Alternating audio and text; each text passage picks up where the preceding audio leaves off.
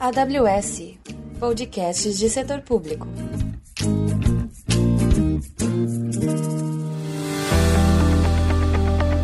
Bem-vindos à trilha de setor público da AWS Brasil.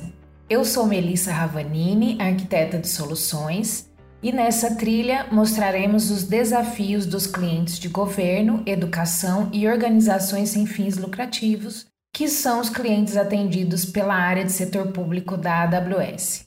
E hoje eu estou com o imenso prazer de receber Jackson Barros, CIO do Hospital das Clínicas e atualmente diretor do DataSUS há dois anos e meio. Jackson, muito obrigada por estar aqui com a gente. É um prazer enorme poder falar com você. Bom dia, obrigado a todos aí, obrigado à Amazon pelo convite. Obrigado, Melissa. Queria que você contasse para gente quando você chegou ao Ministério da Saúde. Qual foi o principal desafio que você teve como missão? Quando eu cheguei no Ministério da Saúde, na verdade eu tive alguns desafios, né? Eu vou citar dois, principalmente dar uma repaginada no DataSUS, e o segundo desafio seria criar uma espécie de prontuário eletrônico do cidadão. É, esse prontuário eletrônico, na colocação do ministro à época, seria consolidar os dados de saúde de uma maneira que ele pudesse ser disponibilizado para as pessoas, para os cidadãos do, do Brasil como um todo. Esse foi um baita desafio e confesso que nós tivemos algumas é, ideias e, e também é, nos baseamos muito pela experiência que aconteceu no passado.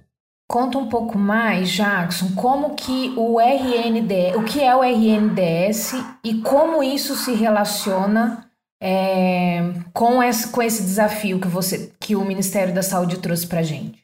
Diante desse desafio, o que, que nós imaginávamos, né? Que nós teríamos que criar um componente tecnológico que permitisse essa consolidação de dados de uma maneira que, um, não dependesse do nosso data center local. Então, isso era uma condição colocada por mim para minha equipe. Dois, que ele tratasse de uma maneira que pudesse dar flexibilidade aos diversos sistemas que já existiam no país. Aproximadamente de 2 mil a 3 mil sistemas de gestão de prontuários, dessa, vamos colocar dessa maneira, dentro do país. Então nós tínhamos que bolar alguma coisa que permitisse essa flexibilidade. Com isso, nós colocamos alguns pontos de desafio, alguns pontos que a gente precisava superar. O primeiro deles foi ter uma tecnologia totalmente aberta e utilizando o que há de mais moderno em relação à, segurança da informação. Passamos a estudar algumas coisas e chegamos num conjunto de tecnologia baseado num conceito de rede. Então nós criamos um, uma rede e nós tínhamos um outro desafio que é como disponibilizar isso para o Brasil, né? O Brasil é muito grande, tem cada um tem a sua a, o seu nível de maturidade, então nós imaginávamos algo do tipo container. Vamos criar containers. E aí surgiu a ideia de criar containers, um por estado, e criar uma rede. Eu até brinco, uma rede hidráulica. Então, como fosse como a gente criasse 27 caixas d'água, uma caixa d'água por estado então, a caixa d'água representa um container e criamos uma rede hidráulica baseada em blockchain, porque nós entendíamos que era a melhor forma de garantir a segurança da troca de informação nesta, nesta rede. E esta rede foi criada com uma série de portinhas, e cada portinha dessa tem um conjunto de APIs que permite a entrada e a saída da informação dá-se o nome desse conjunto tecnológico de Rede Nacional de Dados em Saúde. Foi aí que surgiu a RNDS, numa maneira de garantir a, a, a forma como os dados seriam persistidos, a forma como o dado seria trafegado e a forma como se daria a entrada e saída da informação. Então, deu-se o nome a esse conjunto de Rede Nacional de Dados em Saúde houveram várias ideias de nomes, alguns nomes engraçados, outros nomes é, é, esquisitos. E aí, num, tomando um café, eu decidi e saiu esse nome de RNDS. Ótimo, nome excelente. E tem, tem trazido aí várias mudanças no mercado, a gente vai falar sobre isso mais para frente. Mas a RNDS, assim, é um projeto, né? Eu, eu queria que você contasse um pouco, né? Muito mais do que um sistema, né? A gente está falando de até cabeamento, levar a internet para regiões remotas do país, regiões talvez até desprovidas e tudo. É, e eu sei que o projeto começou em Alagoas. Queria que você contasse um pouquinho para a gente o que, que foi feito em Alagoas, por que começar em Alagoas e depois contar um pouquinho dos planos do futuro. É, vamos dividir o, o projeto como dois grandes desafios. Um é como que seria a, a camada tecnológica que permitisse eu colocar em prática tudo isso que eu comentei. Nós teríamos que pensar em uma forma de como materializar tudo isso que eu disse. Porque não adianta só guardar na caixa d'água, criar as torneiras, criar porta, por aí é tudo muito tecnológico. Como é que eu transformo isso numa visão mais amigável? Como é que eu chego no cidadão? Como é que eu chego no profissional de saúde? E aí iniciou-se o programa Conect SUS. O programa Conect SUS é o que eu chamo que materializa a RNDS. É onde você vê, é o lado amigável de toda a tecnologia. E nós precisamos colocar isso à prática. Nós precisamos levar todo esse conhecimento e essa visualização até a ponta. Só que nós precisávamos de duas coisas, né? Precisávamos de matéria-prima para que isso acontecesse. Então a primeira grande decisão foi: vem cá, eu vou ficar de braços cruzados e esperar o Brasil inteiro se conectar para eu poder ter dado? Ou vou já reaproveitar essa camada de informações que o Ministério de Saúde, da Saúde já, que já tem, já possui, de 20 anos de atendimento ao SUS? Então nós fomos pelo lado mais prático, pegando essa base de dados que a gente já tem e colocando essa base de dados para alimentar as caixas d'água. Só que nós precisamos provar essa teoria.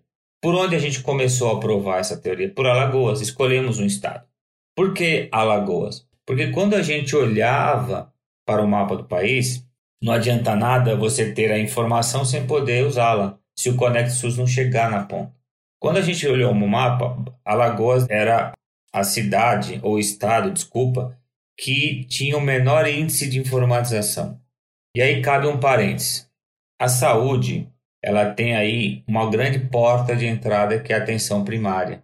E no início da nova gestão, o foco foi a atenção primária. Então, se você tem uma ótima, uma boa atenção primária, você vai evitar a hospitalização ou atendimento especializado de muita gente. E você vai conseguir resolver muito problema na ponta. Se você tem uma má qualidade da atenção primária, a, as pessoas infelizmente são encaminhadas para atenção especializada e isso gera um grande acúmulo, gera grande volume de grande volume de filas e coisas do gênero. Então, quanto mais resolutiva for a atenção primária, melhor o é. Então, qual foi a ideia? Vamos ver aonde tem o menor índice de informatização da atenção primária. Pronto, caiu Alagoas. Alagoas tinha um índice de 20% das unidades básicas de saúde informatizada.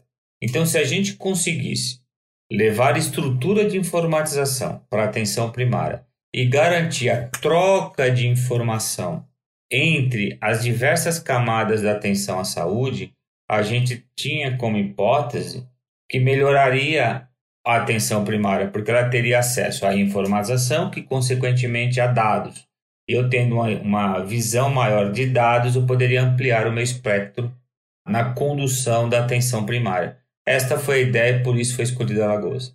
E como está esse plano? Como está a implantação desse projeto? Quando iniciou o projeto de Alagoas, nós nos deparamos com outros desafios. Né? Cada hora que a gente dava um passo, surgiam novos desafios. Né? Parecia um joguinho que cada porta que você abria, você tinha uma surpresa do outro lado. Então nós criamos uma, um incentivo, um incentivo de informatização por troca de informação. Isso foi algo totalmente inédito no país. Nunca se houve um incentivo por troca de dados. Então, eu arrisco a dizer que nós compramos as informações, entre aspas, porque a gente começou a incentivar a informação qualificada. Então, o que, que aconteceu? Se você tem um sistema e você me manda informação, você recebe um valor por equipe de saúde da família. Então significa dizer que se você é um município que você tem 10 equipes de saúde da família e você está informatizado, você recebe X vezes 10 por mês para manter a sua informatização. Como nós começamos esse projeto por Alagoas, nós incentivamos Alagoas tanto para quem já tinha informatização, que são os 20%, como quem ainda queria ser informatizado. Só que qual foi o grande problema? Não adianta mandar dinheiro, não adianta mandar recurso. Os municípios têm dificuldade de tracionar vários projetos. Eu tinha internet, eu tinha sistema, mas eu não tinha pessoas qualificadas para implementar tudo isso. Então, nós estamos criando um projeto, uma proposta, uma ideia de usar os conhecimentos locais para nos ajudar nessa a desbravar esse problema. Acredite, nós somos em, em vários municípios pequenos com um conjunto de pessoas que já conheciam o sistema para poder nos ajudar a implementar o sistema. Em torno demoraria em torno de uma semana, dez dias no máximo para treinar e implementar o sistema, que já era usado em 18 mil unidades básicas no restante do país. Então esse projeto estava andando, nós conseguimos aumentar em 5, 6, 7%. Saímos de 20, fomos para 27. Entenda, partir para o interior, uma série de limitações, há uma dificuldade muito grande. Aí veio a pandemia. Quando veio a pandemia, as pessoas ficaram. O Brasil meio que parou, congelou. As pessoas ficaram com dúvida se ia ou não ia, as pessoas ficaram com dúvida se recebia ou não recebia, ou seja, as portas da assistência começaram a focar no Covid e menos na informatização. Então, Passado o pico, vamos dizer assim, da, da, da, do Covid, nós retomamos Alagoas, retomamos o país, e aí nós tínhamos que tomar algumas decisões por causa do Covid. Primeira decisão foi: não dá para pensar só em Alagoas. Vamos usar essa estrutura tecnológica que já vamos abrir para o Brasil inteiro. Então, Alagoas foi mais um. Então, a gente acabou abrindo a RNDS para todo o país. É como se eu tivesse ligado todas as caixas ao mesmo tempo. Aí você pode me perguntar, mas por que você fez isso no momento da pandemia? Por quê? Nós tivemos que usar todas as armas para enfrentar o, o, o vírus. E uma delas era propagar o resultado laboratorial. Então, nós aproveitamos a tecnologia embarcada na RNDS para que os laboratórios pudessem enviar os dados para a RNDS. E aí eu poder ter acesso a essa informação muito mais rápido. Nunca um laboratório privado mandou o dado para um ambiente centralizado. Por que, que eu estou dizendo tudo isso?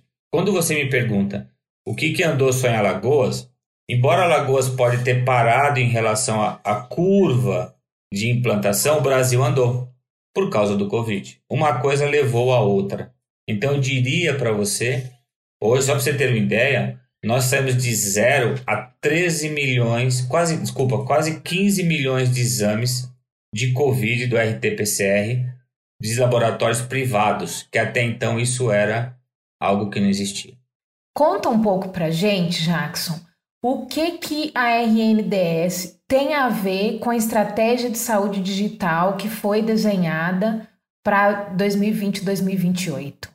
Quando eu assumi o DataSUS, o DataSUS ele nunca foi protagonista em relação à estratégia de saúde digital. Ele nem participava das reuniões. Ele era um mero espectador.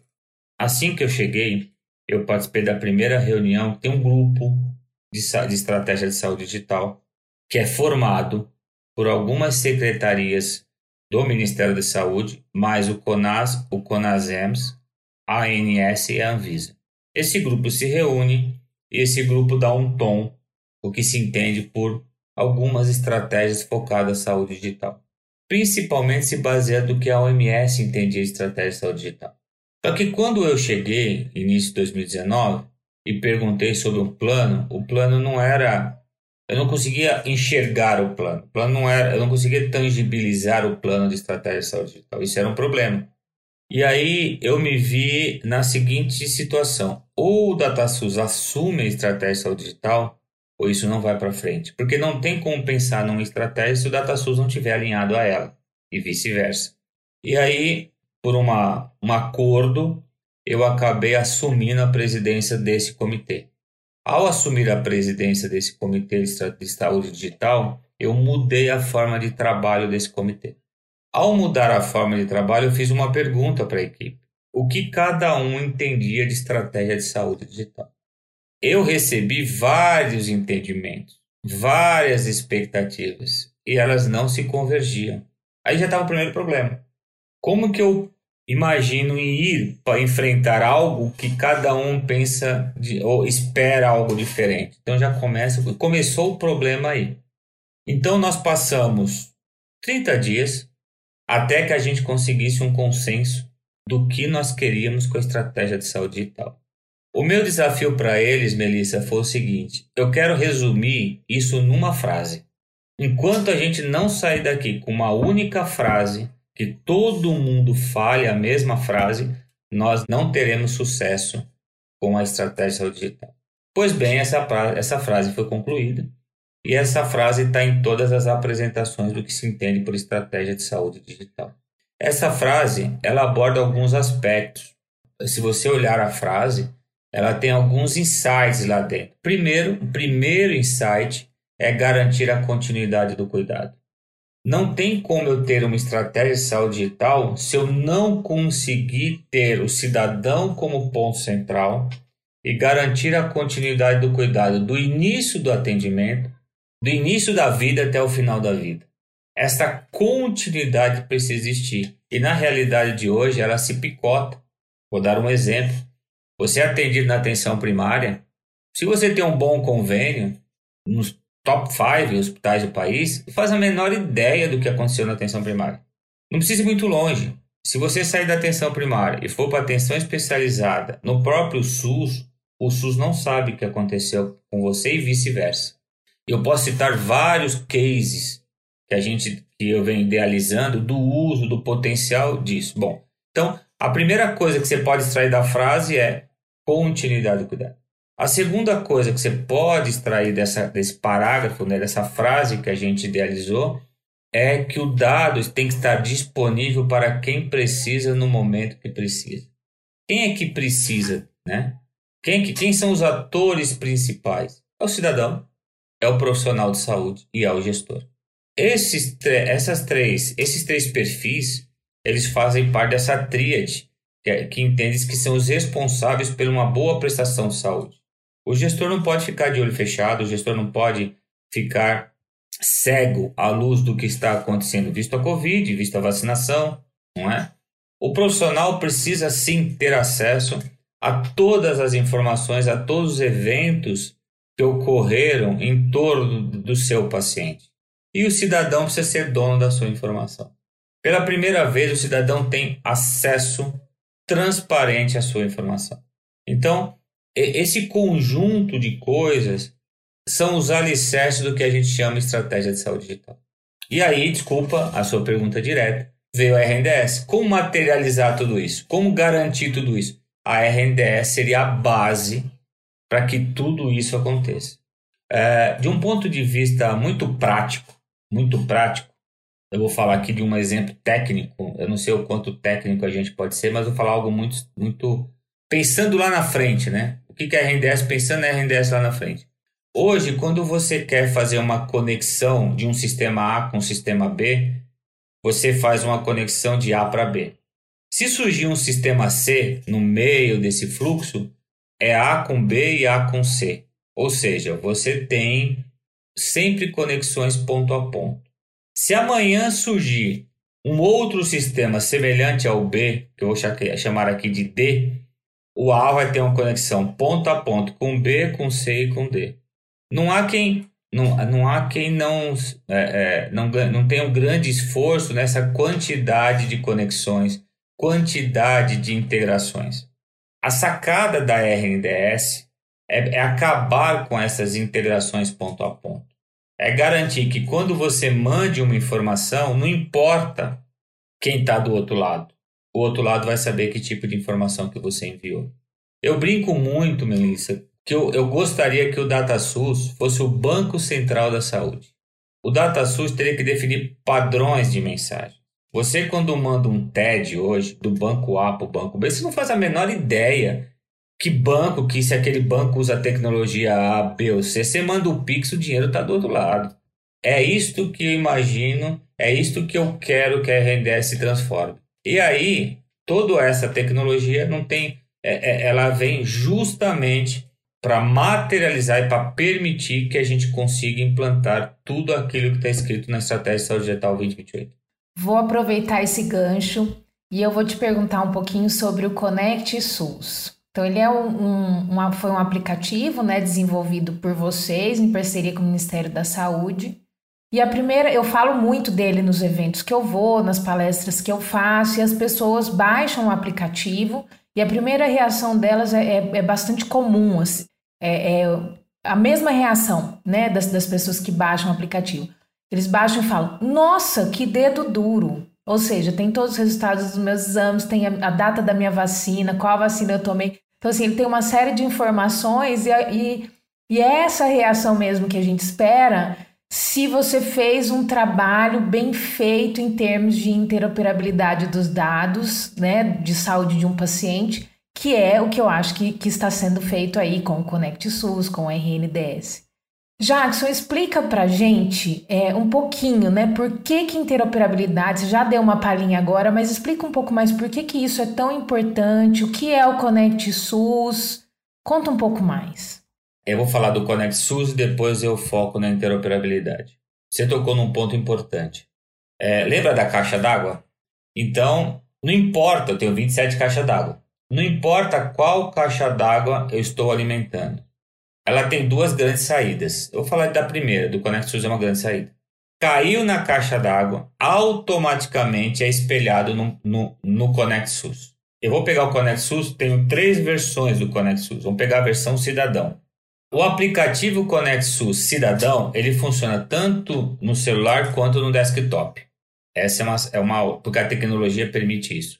Naquele momento, ele está tendo acesso a todos os eventos conectados àquele CPF. Vamos imaginar dessa maneira. Então, caiu algo lá. Ele é espelhado no Conexo Cidadão. E aí acontecem algumas coisas curiosas. Por exemplo, olha, esse, esse aplicativo é furado. Apareceu um exame aqui que não é meu, eu nunca fiz esse exame. Apareceu aqui uma medicação que não é minha, eu nunca tomei esse medicamento. Eu já penso ao contrário. Acabamos de ganhar 220 milhões de auditores. Qualquer coisa que acontecer, eles vão me ajudar a corrigir. O Conexus não inventa dado. Ou você acha que não tem gente que usou em algum momento CPF de outro? Essa é a vida real, só que ninguém vê, ninguém sabe. Esses dias eu descobri que alguém é, fez uma conta em Belo Horizonte. Eu fui na minha vida toda, fui três vezes em Belo Horizonte alguém estava com meu CPF fazendo uma, uma linha pré-paga. E eu não fazia a menor ideia, só soube disso seis meses depois, quando eu fui fazer uma portabilidade. Ninguém me avisou disso. Olha a diferença. Opa, eu sei em real time que estão usando meu CPF. Então, vê, eu, eu, eu enxergo dessa maneira. É, é, logicamente, a gente tá, tem aí a LGPD, tem uma série de regra, regramentos em relação a isso. E a LGPD, as pessoas enxergam o lado vazio do copo, eu enxergo o lado cheio do copo da LGPD. Ela vem com uma oportunidade.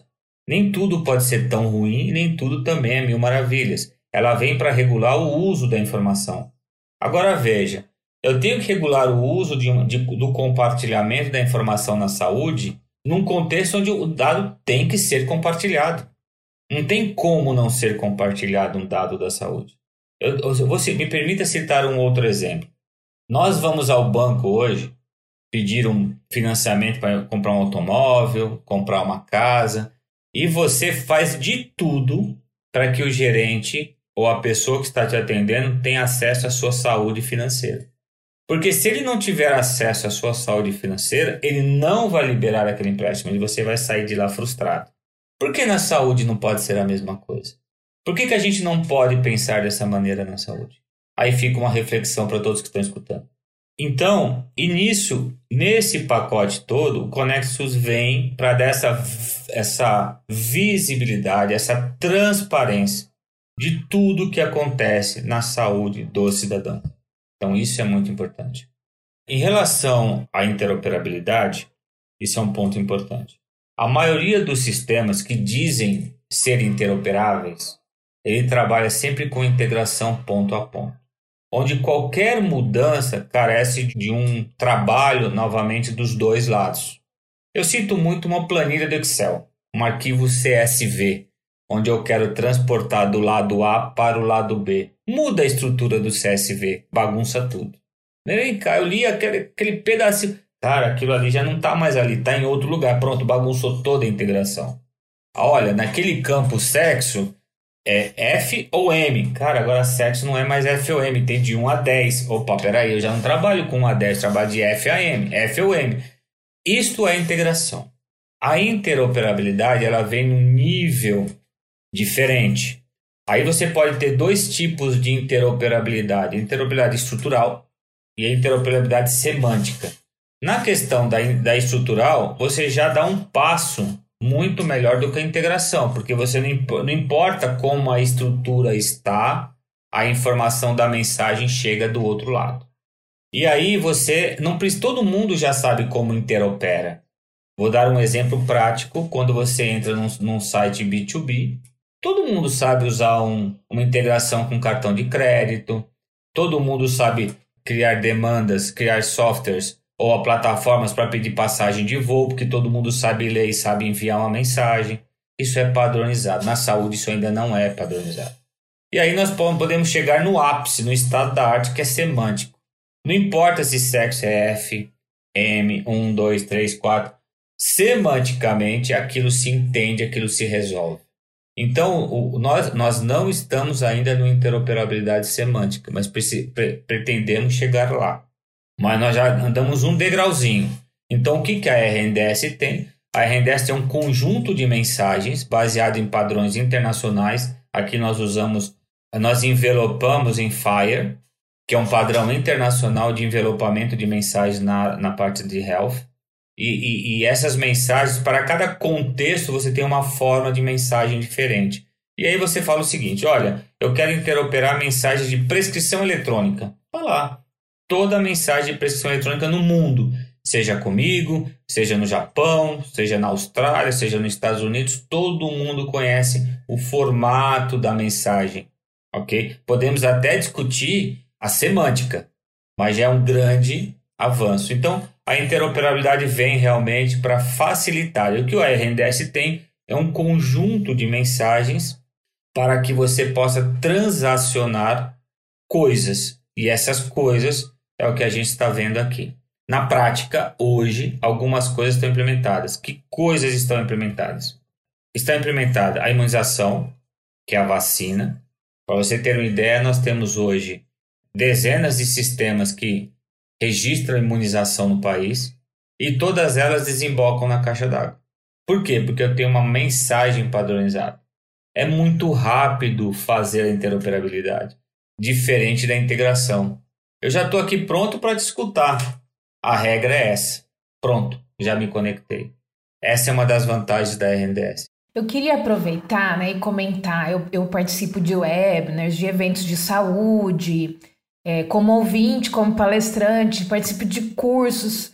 E de um ano para cá, talvez um pouco mais, teve um aumento muito grande na demanda por soluções, conceitos, cursos, treinamento e, e coisas afins a respeito de interoperabilidade, a respeito de FIRE. E eu, eu assumo que grande parte do motivador seja a RNDS. Você vê a RNDS como um divisor de águas em termos de interoperabilidade no Brasil? Vejo. É, assim, até arrepia falar isso, né? Mas eu vejo sim que a RNDS é um divisor de águas. Ainda tem muita coisa para acontecer, mas ela vem para trazer um sonho para nós brasileiros de como a coisa, como o Brasil pode ser protagonista na interoperabilidade em saúde. É, Para você ter uma ideia, em, em, a gente está participando de alguns, alguns eventos internacionais, nós já, estamos nós já estamos começando a ser benchmark. Olha lá, você viu o que o pessoal do país fez? Dá uma olhadinha no Brasil, olha que interessante a solução deles. O problema é que, diante de tudo que está acontecendo, talvez a RNDS não tenha tido a, a, a, visibilidade que ela merece. Né? Mas dentro da, da, da, da comunidade como um todo, eles enxergam sim a RNDS com grande potencial. A RNDS vai propiciar e vai alavancar inovações. Eu não tenho dúvida sobre isso. Tem uma, tem uma questão muito importante em cima da RNDS para ser resolvida, que é a questão da governança. Porque a tecnologia, toda nova tecnologia, ela precisa, ela nasce com. Ela, ela vai amadurecendo, é uma jornada. Né? Nós tivemos que apagar um incêndio, aí acabamos aproveitando a RNDS para tampar um incêndio maior do Covid, aí tem outros problemas do Covid, enfim, algumas coisas estão acontecendo, mas a RNDS está sendo a grande propulsora em treinamentos de FIRE, porque até então, Melissa, não existia nenhum documento dizendo assim: o Brasil vai usar Fire, o Brasil vai usar a tecnologia A, B ou C. No momento que veio a estratégia, no momento que veio a RNDS, até as próprias empresas tecnológicas estão apontando: para que, que eu vou usar o PNR? O PNR seria uma outra forma. Se o Brasil está indo para Fire, então eu não vou usar o PNR. Porque o que, que, o, o que, que todo mundo quer? Que se tome uma decisão, que se tome um rumo. Aqui não tem um certo e errado né? Tem um foco. Então, se todo brasileiro, os tecnólogos, focar no FIRE, eu não tenho dúvida que o Brasil vai mudar de patamar em relação à saúde digital. Vamos, vamos falar um pouquinho sobre vacinação. Eu tive num webinar recentemente com a doutora Márcia Elizabeth Marinho da Silva. Ela explicou para os ouvintes que existe um grupo de especialistas criado pela Organização Mundial de Saúde para elaborar especificações técnicas com o objetivo de emitir certificados internacionais de vacinação inteligentes. Essa palavra me chamou muito a atenção. Que, por meio de soluções digitais, permitam a interoperabilidade dos dados de vacinação entre os países.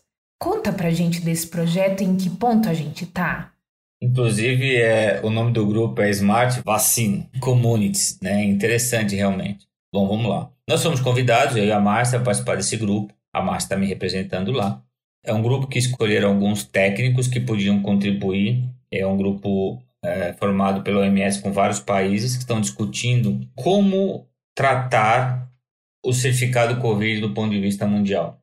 Eu vou me ater aqui à questão tecnológica. Tem dois pontos aqui que eu vou destacar, né, que é importante ficar claro. Um ponto é permitir o certificado eletrônico, permitir o intercâmbio do certificado eletrônico, permitir a elegibilidade do certificado eletrônico e permitir que ele possa ser disponível para quem precisa. Então, isso é questão tecnológica. Só que existe uma discussão no mundo que é o que fazer com isso? Tudo bem, eu fiz tudo isso, toda a tecnologia, sei lá, até implantar um chip eu implanto, vamos imaginar assim. Mas o que fazer com essa informação? Isso ainda não está claro no país, está claro no mundo. Por N motivos. Porque tem muitas. A vacina não tem vacina para todo mundo. Tem países que ainda estão com uma taxa de vacinação muito baixa. Se olhar para o Brasil, nós temos ainda. Estamos engatinhando e melhorando a questão da vacinação. Então, quando se discute qualquer coisa do âmbito tecnológico, é o nosso papel.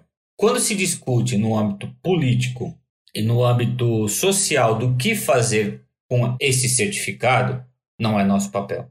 Então isso tem que ficar claro, porque aqui eu não estou entrando no mérito do que fazer com o certificado. Eu estou entrando no mérito de, do que está sendo discutido do ponto de vista tecnológico.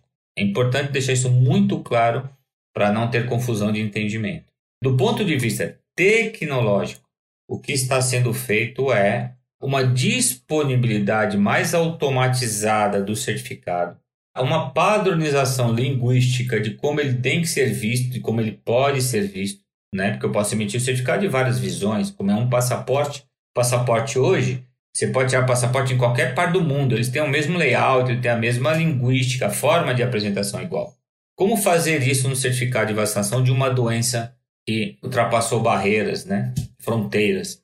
Então a discussão que está sendo lá é que tipo de informação mínima deve conter para informar que você realmente está com as duas vacinas.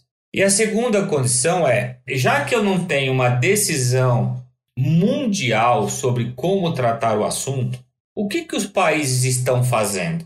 E aí nós estamos colocando a nossa experiência. Vem cá, Brasil, como você está tratando esse assunto?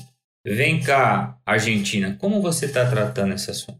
Como estão como sendo tratados os assuntos entre fronteiras? Brasil, Argentina, Brasil, Uruguai, por exemplo? Né? Se a gente pegar os nossos estados que fazem fronteira, quais são as experiências? O que, que vocês estão fazendo com os viajantes? Olha, estou indo para a Europa agora, o que, que eu levo? Eu não tenho certificado internacional. Ah, vai esse mesmo. Como é que eu posso emitir meu certificado nacional? Que vai servir para internacional. Então, são essas discussões que estão, sendo, que estão acontecendo lá. E eu tive uma reunião com o pessoal da União Europeia. Eu tive que mostrar para eles o que, que nós estamos fazendo. Aí já é um, um grupo mais hands-on da União Europeia. Essa reunião é o seguinte: eles perguntaram, Jackson, e se eu quiser interoperar o certificado? Aí a pergunta muda. Aí, qual seria o conceito? Seria o seguinte, que o meu QR Code emitido aqui vai ser lido no QR Code, pelo, pelo mesmo algoritmo que está entrando no aeroporto de qualquer país europeu. É disso que nós estamos falando. Então, nós estamos trabalhando, a gente começou essa reunião semana passada, para que a gente possa chegar nesse nível. Então, o que vai acontecer? Nós seremos o primeiro país do mundo a interoperar um certificado com a União Europeia. Só para você ter uma ideia eles falaram, na, na, eles não sabiam o quanto nós estávamos avançados em relação a isso. E até dá um orgulho, né? De eles enxergarem o quanto o Brasil avançou. Então a discussão tá. Não tem um padrão mundial, ponto. Não tem. Não tem como escapar de não ter. Já, já, é, um, já é consenso mundial que alguma coisa tem que existir, mas ainda não, não, não, não chegou-se a um consenso. Sabe que precisa mas ainda não definiu-se um consenso. E sabe que a gente precisa criar um conjunto mínimo de interoperar certificados. Então, isso também está em discussão. No Brasil, o que nós temos feito é criar o certificado nacional, permitir que, uma vez caindo na caixa d'água, eu consiga emitir o certificado. Mas aí tem várias discussões, tá, Melissa? Do certificado. Por exemplo, vou trazer uma discussão aqui só para você entender. Vamos imaginar o que, que se entende como regra de emissão de certificado. Bom, regra de emissão de certificado, eu tomei uma, uma dose da Janssen, pronto, emito o certificado. Ou vou tomar duas doses das outras vacinas, Coronavac, AstraZeneca, Pfizer. Ótimo, então eu tenho que emitir as duas doses para emitir o certificado. Vamos imaginar que amanhã alguém diga assim: olha, agora se você tomar uma da AstraZeneca e uma da Pfizer, você também tá, pode emitir o certificado. Entende que essa regra não está clara? Essa regra não existe ainda? Então é tudo muito novo para muita. Tem muita especulação. Hoje, o certificado só pode ser emitido se eu fechar um ciclo vacinal. É importante deixar isso claro. Eu tenho que finalizar um ciclo vacinal do mesmo imunizante. Aí eu emito certificado.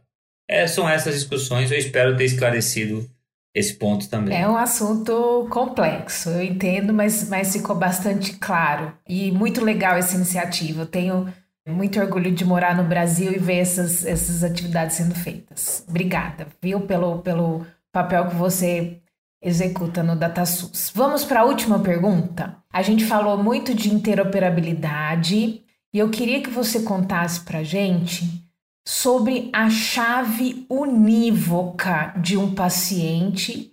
Por que isso é importante e em que momento o Brasil está em termos de legislação e implantação de uma chave unívoca?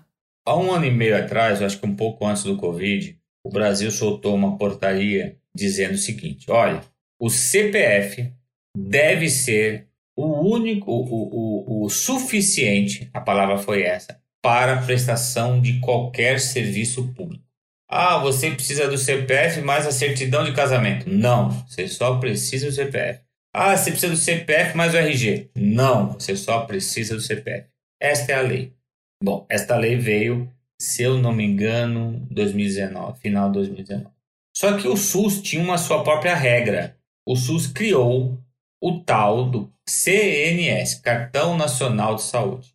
O SUS não privilegiou o CPF lá atrás, privilegiou o CNS, foi um projeto do SUS.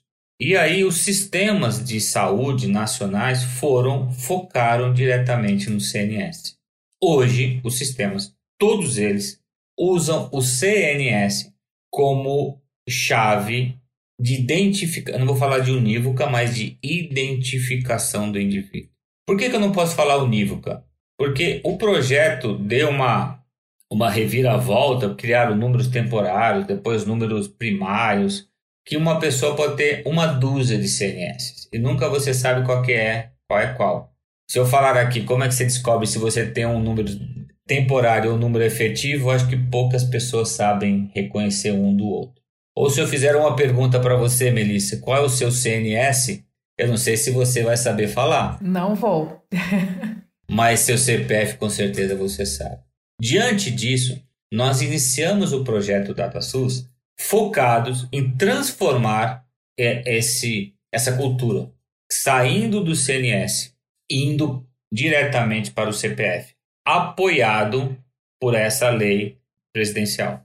Só que veio o Covid e criou uma série de dificuldades. E os sistemas nacionais de saúde, todos eles, a chave privada, primária, é o CNS. E aí nós criamos uma portaria. E essa portaria foi uma portaria. Você não faz ideia da quantidade de negociações que foram necessárias para cair uma portaria obrigando o CPF nos sistemas de saúde. E essa portaria até, até hoje está na nossa, jurídica, na nossa análise jurídica para depois ser implementada. Mas será implementada. A ideia é que essa portaria ela obrigue, a palavra obriga não está tão clara assim, né? mas que determine o CPF como chave única na entrada da informação no sistema nacional, nos sistemas nacionais de saúde. Essa será a obrigatoriedade. A RNDS ela tem como ponto, ponto focal o CPF, mas eu também uso o cartão, porque não deu tempo de trocar todos os sistemas. Então há uma simbiose aí, tá? CPF, cartão. A gente descobre quem é quem nessa brincadeira. Eu consigo apontar para um único indivíduo. Mas a proposta é transformar, a gente ter tempo, se Deus quiser, até o final de 2022, que todos os sistemas só falem CPF. Essa é a proposta, essa é a ideia. Aí você pode me perguntar: o que eu faço com indígena? O que eu faço com o estrangeiro? O que eu faço com as crianças que não têm CPF? Mas essa é a exceção, não é a regra, certo? Então, para esta exceção, eu atribuo um ID unívoco e uso ele até ele ter CPF. Depois eu faço. Aí sim eu posso usar um conceito chamado de Master Patient Index, que identifica esses números aleatórios que foram criados em tempos de formas a, a tempo, de tempos diferentes e aponto para um único indivíduo, um único ponto indexado que representa nesse caso uma pessoa. Mas isso eu trabalharia na exceção, não na regra. A regra é CPF. Excelente. Bom, fizemos nossa última pergunta. Queria mais uma vez, Jadson, agradecer sua participação aqui e até a próxima. Muito obrigado, Melissa. Uma boa semana para você. Até a próxima. O nosso próximo podcast será um episódio especial no qual fizemos um painel VIP com cinco diretores de clientes atendidos pelo setor público da AWS. São eles: CNJ, Visão Mundial, SESC, Hospital Oswaldo Cruz e Poder do Voto. Não percam! Dúvidas ou sugestões de temas, enviem um e-mail para o endereço que está no texto do podcast.